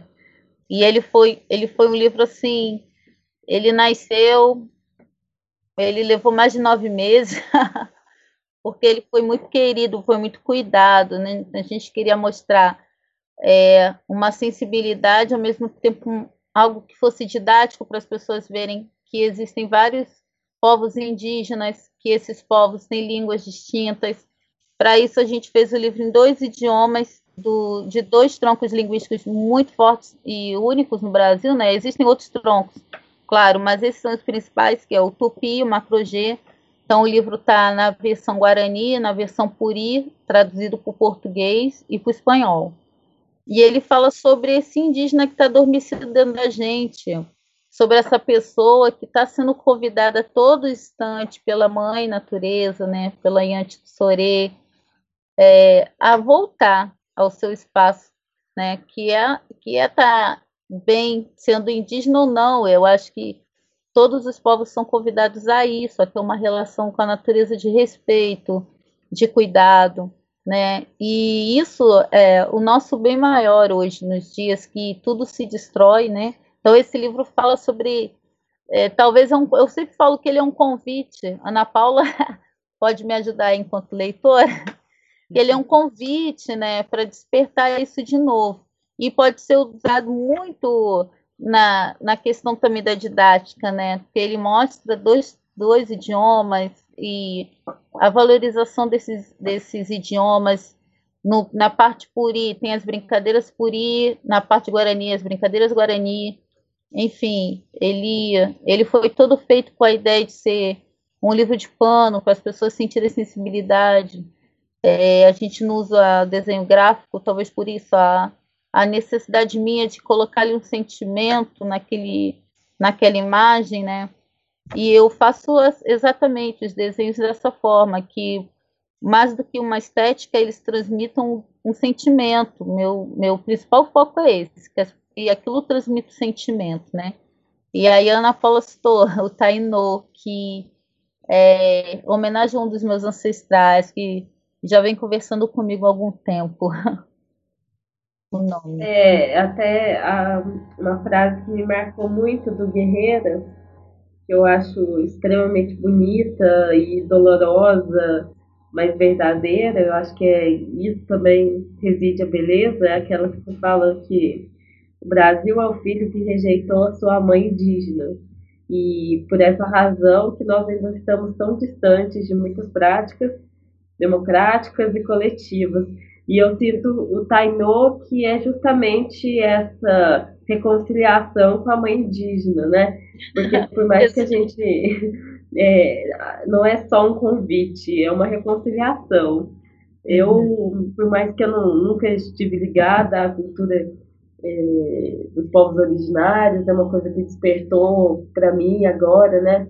Até por causa daquela questão que a gente vem falando, do aspecto mercadológico da água, da supressão, de uma cultura, de um modo de ver o mundo. Mas eu me senti a criança Tainu naquele Ai. momento. É, legal. Agora, agora eu, é, eu, vou, eu, eu, queria perguntar um, uma coisa aqui, que é em relação à representatividade do, do, dos povos tradicionais, assim. Como, como que funciona essa representatividade é, dos povos indígenas, dos povos tradicionais no Brasil atualmente? Em relação à política, em relação à militância e etc. Oh, ainda eu, eu posso, é muito complicado a gente falar em nome dos povos originários. A gente observando os espaços, os espaços não são democráticos. O, o, povo indígena ainda não sabe o que é uma democracia. O povo brasileiro também ainda não sabe. Mas os indígenas ainda estão num, numa relação ainda de muitos conflitos. É, por exemplo, a representatividade dos povos originários é, dentro de, de, esferas políticas ela é mínima, ela tem tendo início agora, né? Aí, início do século, final do século XX, início do século XXI, com algumas lideranças, né? Ela, ela tem caminhado, mas ainda muito precariamente, a, porque espera-se que a participação do povo indígena na política seja participação como é do, do, do não indígena, né? E, eu, e é uma outra forma de, de, de sistema dentro dessas comunidades. Há uma, por mais que façam parte de um território brasileiro, cada uma tem a sua regra, a sua forma de divisão de tarefas, né? Essas lideranças, elas são distintas em cada povo, né? A poema. Então, é, a questão do coletivo, por exemplo, ela não existe hoje dentro da, da política brasileira. É, até as pessoas não entendem que você votando numa pessoa, ela está lá para te representar, ela não está para mandar em você nem para gerar coisas para você, ela só te representa de algo que você vai gerar, né, que você vai exigir. Então, eu acho que talvez seja até complicado para o indígena adentrar essa esfera, porque para nós a questão, as questões são outras, né? É, eu não sei se estou dando conta do que você está perguntando. Não, eu acho que é, é legal nesse momento assim também que é, muito se falou e essa foi uma dificuldade que eu tive também na minha pesquisa sobre a, a, as memórias da água mineral, né? Que é justamente essa pergunta que eu faço na minha pesquisa se as águas minerais fossem contar sua história, que história será que elas contariam? Será que é uma história diferente da história que a gente conhece? Quais outras versões e outras verdades que emergiriam com elas? E nesse momento, assim, é uma questão até pessoal, a gente pesquisando fala que os povos purias foram extintos ou expulsos ou catequizados, enquadrados dentro dessa lógica uhum. cristã. Então, ah, tudo que a gente busca, é, fala-se que os povos não existem mais. E hoje o Puri está revivendo, está ressurgindo ou está mudando essas estratégias? E talvez é, é, reinterpretando a própria resistência. Não sei se eu soube expressar qual seria a minha ideia. Nós aqui, eu e a Poena, minha família dele, a gente não se encontra, a gente não se percebe, a gente não se reconhece ressurgido. A gente se vê como um povo que é, teve um processo grande de violência simbólica e física, e encontrou uma forma de é, passar por esses conflitos, né, mantendo-se vivo, mantendo-se. É, eu acho que a vida ali estava sendo muito. É, o jogo todo era se manter vivo, né? Então, nós passamos por esses processos e continuamos. O que a gente tem feito hoje, né? A gente não está, por exemplo, buscando uma herança muito longínqua que, que também é importante, mas, por exemplo, se a gente não tivesse a oralidade dos nossos pais, né, da família da Pana da minha, para ter e a Poena com as práticas que ele vem percebendo e, e praticando, as culturas e que nos difere de outras culturas, né, de povos originários, isso está muito presente na realidade dele, na minha realidade a memória, né, as falas, a questão da terra, do espaço aí do sul de Minas. Eu acho que só o fato da gente saber, por exemplo, na, vou dar o exemplo da minha pessoa, se daqui, se eu tivesse um, um antepassado puri, mas só o fato de eu saber se o ante, antepassado era puri, ficaria muito difícil eu me autodeclarar, né, sem ter a noção do que eram essas práticas, esse idioma, do que, que seriam essas. Por mais que eu buscasse isso, em, em textos, né? Enquanto comunidade indígena, infelizmente vai perder. Mas felizmente isso não acontece com o nosso povo. Como querem é, transmitir que nosso povo não tem isso que eu estou dizendo que nós temos, que é justamente é, é, mantido dentro dos nossos das nossas famílias, né, no ambiente privado, que seja essas práticas, esse idioma. Então, nosso povo não morreu, ele não está ressurgindo, a gente não está. Eu estou falando aqui pela minha família, vou repetir, pela minha família e pela família da Pena, não posso Pena, né? Uhum, que também é minha família, né? Na verdade, nossas famílias, a nossa família. A gente não se vê dessa forma, né? E o fato das pessoas não saberem, né, ou não haver informações sobre o nosso povo, é, aí está explicando, a gente já mostrou algumas, alguns norteadores para se entender por conta da violência, né, e por conta de estratégia, que você pode pensar, que você dá um conselho de que você, para sua filha, de que não pode se falar que é por ir aqui, e que a daqui a 30 anos, ela pode estar mantendo isso que você falou ou não. No caso do nosso povo, isso foi mantido por muitas famílias.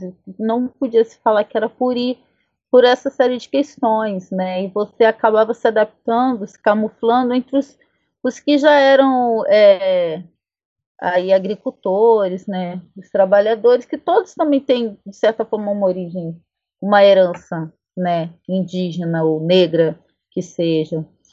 É, enfim, então, o nosso processo, ele hoje é uma, um, eu acho que é uma, de uma vida o que a gente tem feito, né, eu e a Poena, que aos poucos e chamando pessoas como vocês, que Ana Paula, que já tinha, sabia sobre Puri, queria saber mais e não tinha informação, não conhecia, ou não, não tinha acesso, né, a isso de uma forma coerente. Tem alguns textos na internet, eles, é, eles não condizem com, com a nossa realidade, e daí eu, a minha formação ajuda muito, porque é, a gente está fazendo um trabalho de história também, dentro desse nossa, dessa nossa fala, dos nossos registros. Eles têm a história oral, sim, mas eles também têm um aparato histórico até para dizer que realmente os documentos do nosso povo foram destruídos, porque o padre não achou considerável se manter esses documentos e deu ordem de se destruir. Então, até para isso, nosso trabalho está sendo muito importante, porque era a fala dos nossos pais, avós, e agora está realmente, olha, por isso que nós não temos esse registro que tanto se cobra na academia ou do, do, dos processos históricos. Tem um motivo para ele não, não existir. É, ou se tem, como nós comentamos com vocês, existe de forma muito camuflada, né? o Apoena falou, né, o indígena é um agregado, o indígena ele ele está ali no documento, mas ele está com o de outro com, com o registro de outra forma. e fica difícil identificar hoje, né? É, a gente vai fazendo isso com a ajuda da coletividade dos historiadores, que são nossos amigos, é, da minha também pesquisa e da Poena. Então a gente não sente nosso povo que está ressurgindo, né? Uma reexistência. Eu tenho muita preocupação com essas palavras que, que se criam e que não se explicam muito, ou é existência ou, ou não é existência. Então, nós existimos, eu acho que é uma frase que a Pena pode falar agora no bastante força aí no Puri. É, tá na aqui, né? Nós somos Puri, estamos aí bem vivos, estamos aí com muita força, né? Shimã Metron, poder, né? Caminho de força e luz. E e a gente não quer parar por aqui não, né? A gente quer dar continuidade aí, uhum. né, à nossa cultura, à existência do nosso povo, né? Então isso é muito importante, esse trabalho de divulgação, de diálogo, né? Da, da, dos espaços que nos é cedido, né? Para a gente ir dialogando e compartilhando o que a gente sabe, né? Que a gente é porque o que, o que é de bom, né? Tudo que é bom a gente não, não guarda para si, né? A gente compartilha. Então esse é o nosso objetivo, né? Ali, uhum. Compartilhar isso que a gente sabe. Claro, e embasado, como eu falei, na nossa família, na, na nossa vivência. A gente não estuda para ser indígena, isso não existe. A gente é indígena e ponto. O que a gente tem feito é registrar isso por conta até da demanda que se tem sobre a nossa história é, tem Puri em Juiz de Fora, Grota dos Puri, mas ninguém sabe por que, que tem esse nome lá. É, tem uma cidade Cambuquira, que é o nome que nossos pais falam frequentemente. É, mas ninguém sabe por que, que nossos pais falam Cambuquira, né? Já seria até a minha mãe né, interessante, minha mãe porque ela é daí, mas e a família da Poena, né? É, que, é que, é, que é em Minas também, mas é em outra região, na né? Zona da Mata, né? Na Zona da Mata, que está mais próximo. Bem, isso tudo, o registro é importante. E também importante que seja feito por nós. Tem, a gente se depara ainda hoje com muitas pessoas que querem falar em nosso nome, né? Isso nos povos originários num todo, essa questão.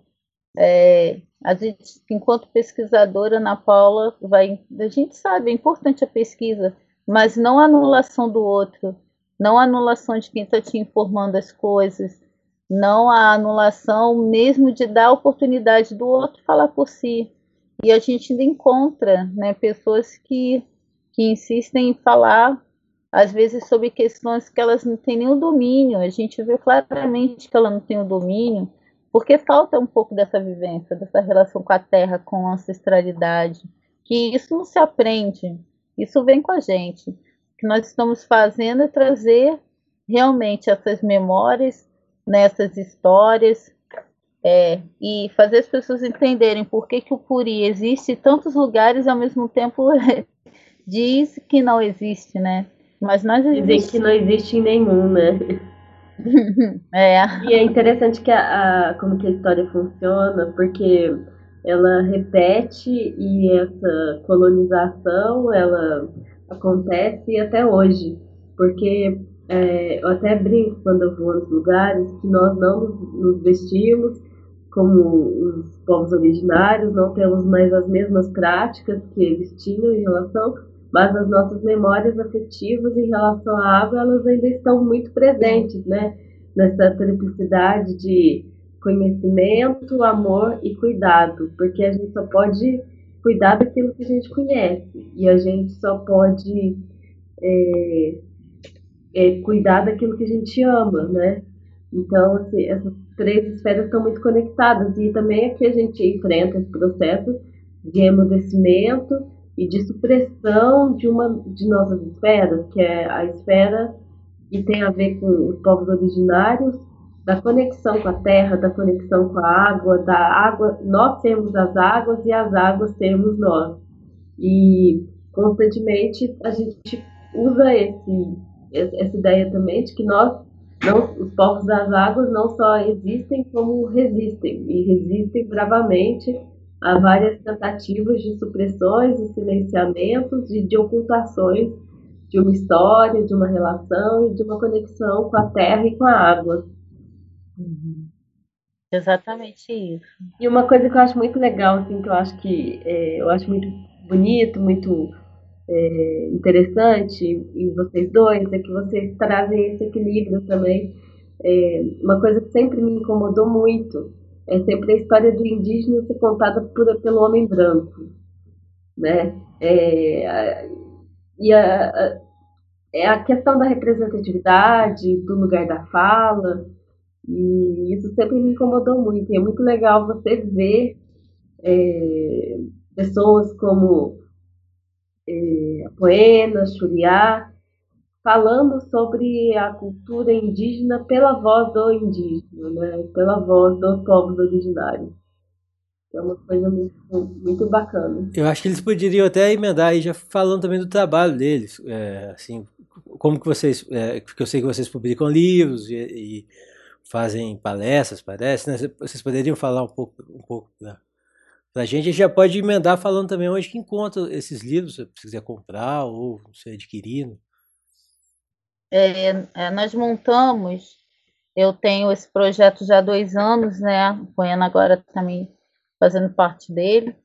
É, a criação de uma editora, Pachamama, Pachamama porque o nome, a, a, apesar de ser um nome quechua, é, ele ele dá conta desse universo indígena, é uma representação da Mãe Terra, da Mãe de Todos, muito isso que a Ana Paula falou há pouco. É, e, e nós escolhemos esse nome, eu escolhi esse nome porque me chamavam de Pachamama, é, quando não sabiam me, me enquadrar dentro de uma etnia. Muitas pessoas me chamavam de Pachamama e eu acabei é, tendo muita alegria com esse nome. Iniciei esse projeto justamente pela minha inquietação essa inquietação que a Ana Paula falou, né? De ver a história contada pelo terceiro e muito só é, sendo crivo também, né? Quem pode falar esse terceiro é o acadêmico, é o doutor, é o mestre, enfim. Quem, quem tem a sabedoria, né? E eu sempre fui uma apaixonada por ouvir pela história oral, por pessoas que são anciãs.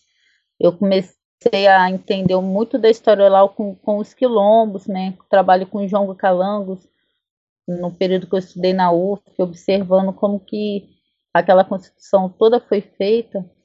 E era de uma a própria história da editora, ela levaria assim bastante tempo para contar. Eu vou tentar ser breve. E foi essa inquietação né, que me mobilizou a, a montar a editora, sem recurso, mas com muita força de vontade, é, tendo esse principal objetivo de dar espaço, né, principalmente para a literatura bilíngue indígena, mas ela é uma editora que abraça e é muito é, agradecida, digamos, a todas as pessoas que até hoje nos procuraram para publicar seus livros. Nós temos publicações na área de história, geografia, música, psicanálise, psicologia, tendo como o principal foco né, literário a publicação bilíngue. Esses outros trabalhos, que também são muito importantes dentro de um setor literário brasileiro que prioriza a literatura estrangeira, mais uma vez o sentido colonizador aí aflorando, né? A gente conhece autores de outros países, não conhece os nossos, ou eles só fazem sucesso depois de 100 anos. o que é Carolina de Jesus, por favor, vamos ler. É, mais ou menos assim. Então, já de optar, optar pela literatura já é um desafio. Optar pela literatura bilíngue indígena é um grande desafio. Mas a gente tem caminhado, é, a editora tem esse, esse projeto, né, de ser um espaço também de diálogo, Pachamama, Pachamama está relacionada à proteção do meio ambiente, está relacionada à terra, está relacionada à palavra como espaço de afeto, a palavra como semente, né, a semeadura, aquela que, que a gente lança e que vai dar frutos e que vai florir em outros lugares. Essa é a palavra para a gente. Então, é claro que no início a gente não, é, não pôde fazer o trabalho bilíngue, nem o trabalho na cultura indígena, porque a gente não tinha recursos e aos poucos a gente foi fazendo um trabalho para sustentar o outro e nós lançamos o Morucá mais ou menos assim, sem financiamento, sem apoio de nenhum órgão. É, a gente trabalhei com outros livros que esses a venda de Pachamama, por exemplo, que é um livro de minha autoria, o primeiro do publicado pela editora, ele também ajudou muito a gente ter o recurso para publicar o Morucá e o recurso para né, manter a editora, enfim. E nós chegamos a 20 publicações, né, bilíngue, nós, nós temos o Morucá, o Tainô, polilingue, o Guerreiras, que também trabalha com essa questão é, de, de cultura indígena, e o Pachamama, que é o Sagrado Feminino, né? Essas quatro publicações, elas estão mais alinhadas a esse nosso objetivo principal da editora.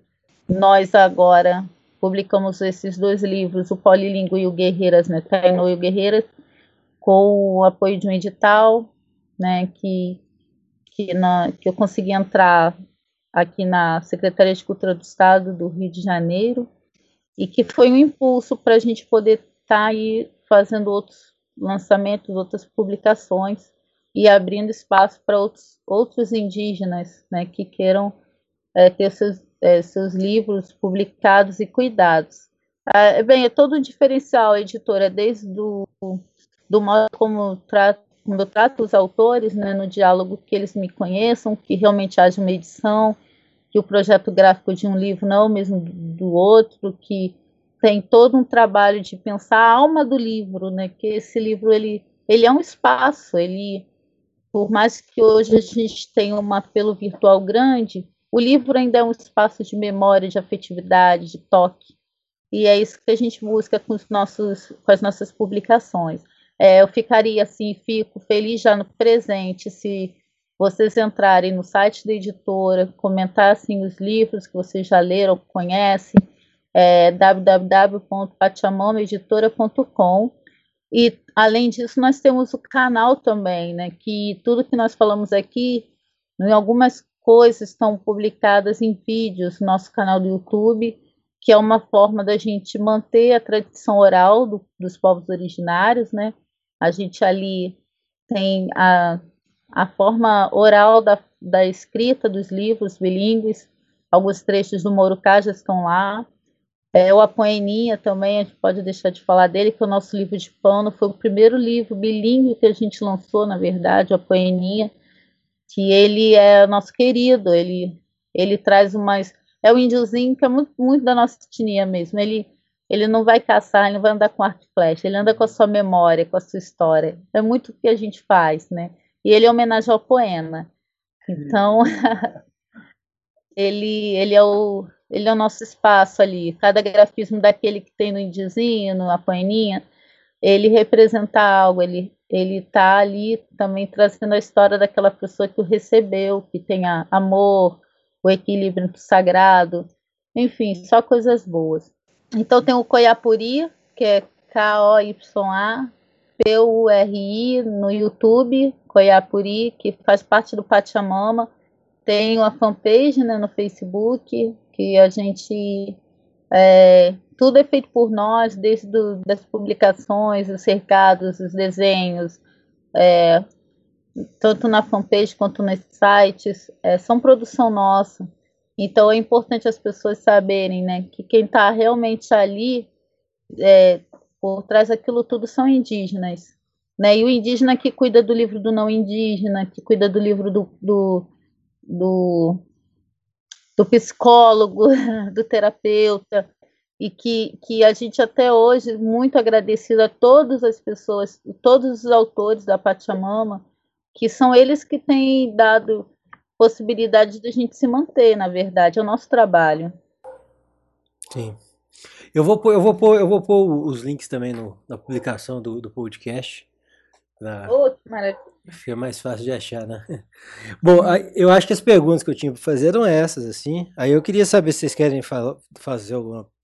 É, falar alguma coisa, alguma palavra final aí, Ana Paula também. Bem, eu, eu agradeço, né? Miguticara, sempre tenho que falar Miguticara, pela possibilidade, né, de estarmos a em diálogo com vocês e com outras pessoas que nos escutarão, mesmo que aparentemente seja uma forma só auditiva, né, oral. Não é um monólogo isso aqui, é um diálogo. Então, Migutikara, Tsate, Shimapote, Boacê, Boacê, Tutaki, é, Migutikara, é, Migutikara Jumbeá. Eu agradeço, irmãos, pela palavra, pelas palavras que saíram de nossos corações. A minha gratidão é grande e infinita. É, eu também agradeço muito também pela essa oportunidade também desse diálogo, que é muito importante, né? Porque, é, como a gente veio, vem falando nesse diálogo, né, que a falta de espaço, né, do indígena está falando em si, né, Ana Paula, como a gente está citando, essa é falta de oportunidade para a gente falar, sabe? A gente é vendendo do passado as pessoas contando pela gente, falando pela gente, nunca dando espaço de nos ouvirem, né? Não é que a gente quer aparecer, quer ser mais alguém, a gente, né? A gente não quer ser estrela, porque nosso brilho está na nossa bondade. Como eu falei lá em Cambuquira, né, Ana Paula? Nós somos todos uma constelação. Ninguém brilha mais ah, que é, é lindo. Né? então é isso. Cada pessoa que sabe, que nos acolhe, se torna o nosso parente, sabe, se torna mais uma estrela, né, que, que entra aí para brilhar junto com a gente e formar, né, um, um espetáculo de luz, de esperança, de amor. Mas é muito importante esses espaços porque há muitos equívocos sobre o nosso povo, há muitas pessoas que falam sobre o nosso povo e a gente às vezes fica se perguntando, mas como? Se a pessoa está falando isso, é, e, e, na internet há muitas coisas também que, que não colaboram até para que a gente tenha é, o nosso reconhecimento. Então, quando nós falamos, as pessoas nos ouvem, é diferente do que estava falando com uma outra pessoa, ou mesmo uma situação que, que não nos representa, né? Que às vezes acontece em nome do nosso povo.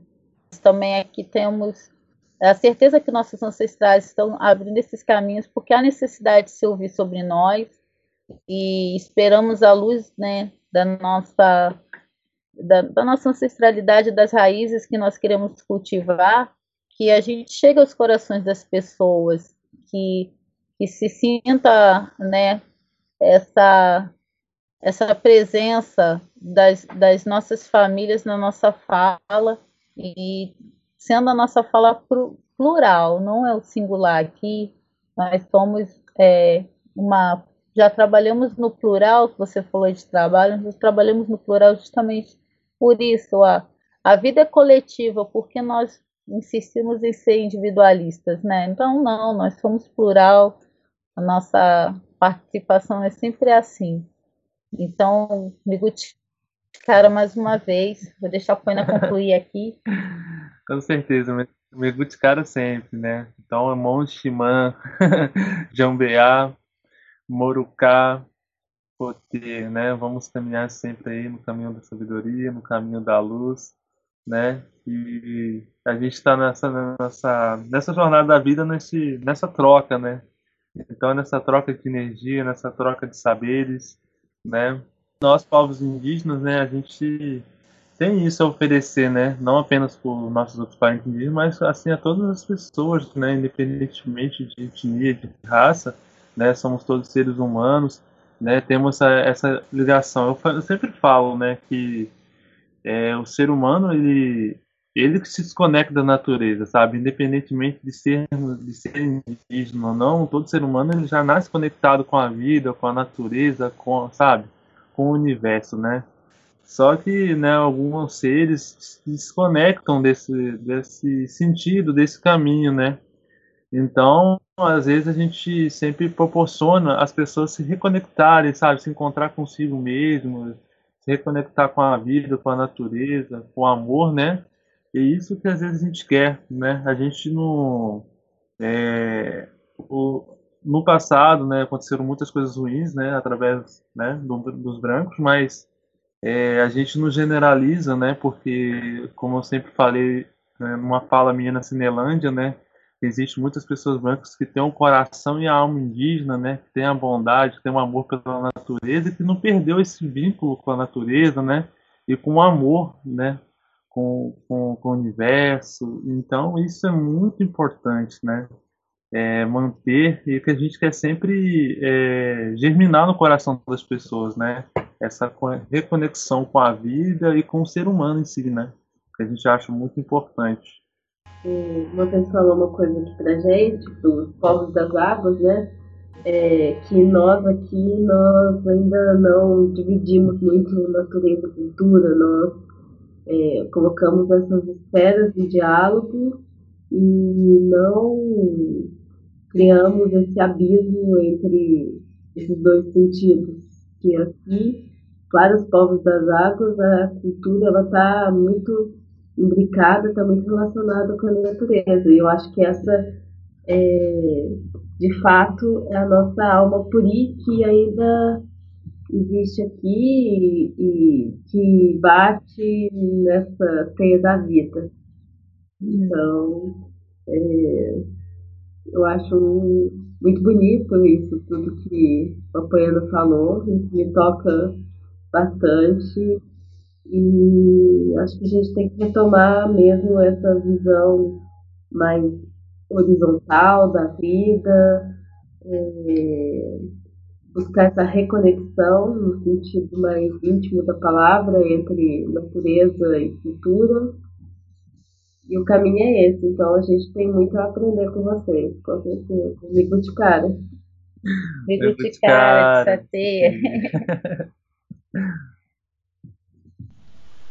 Música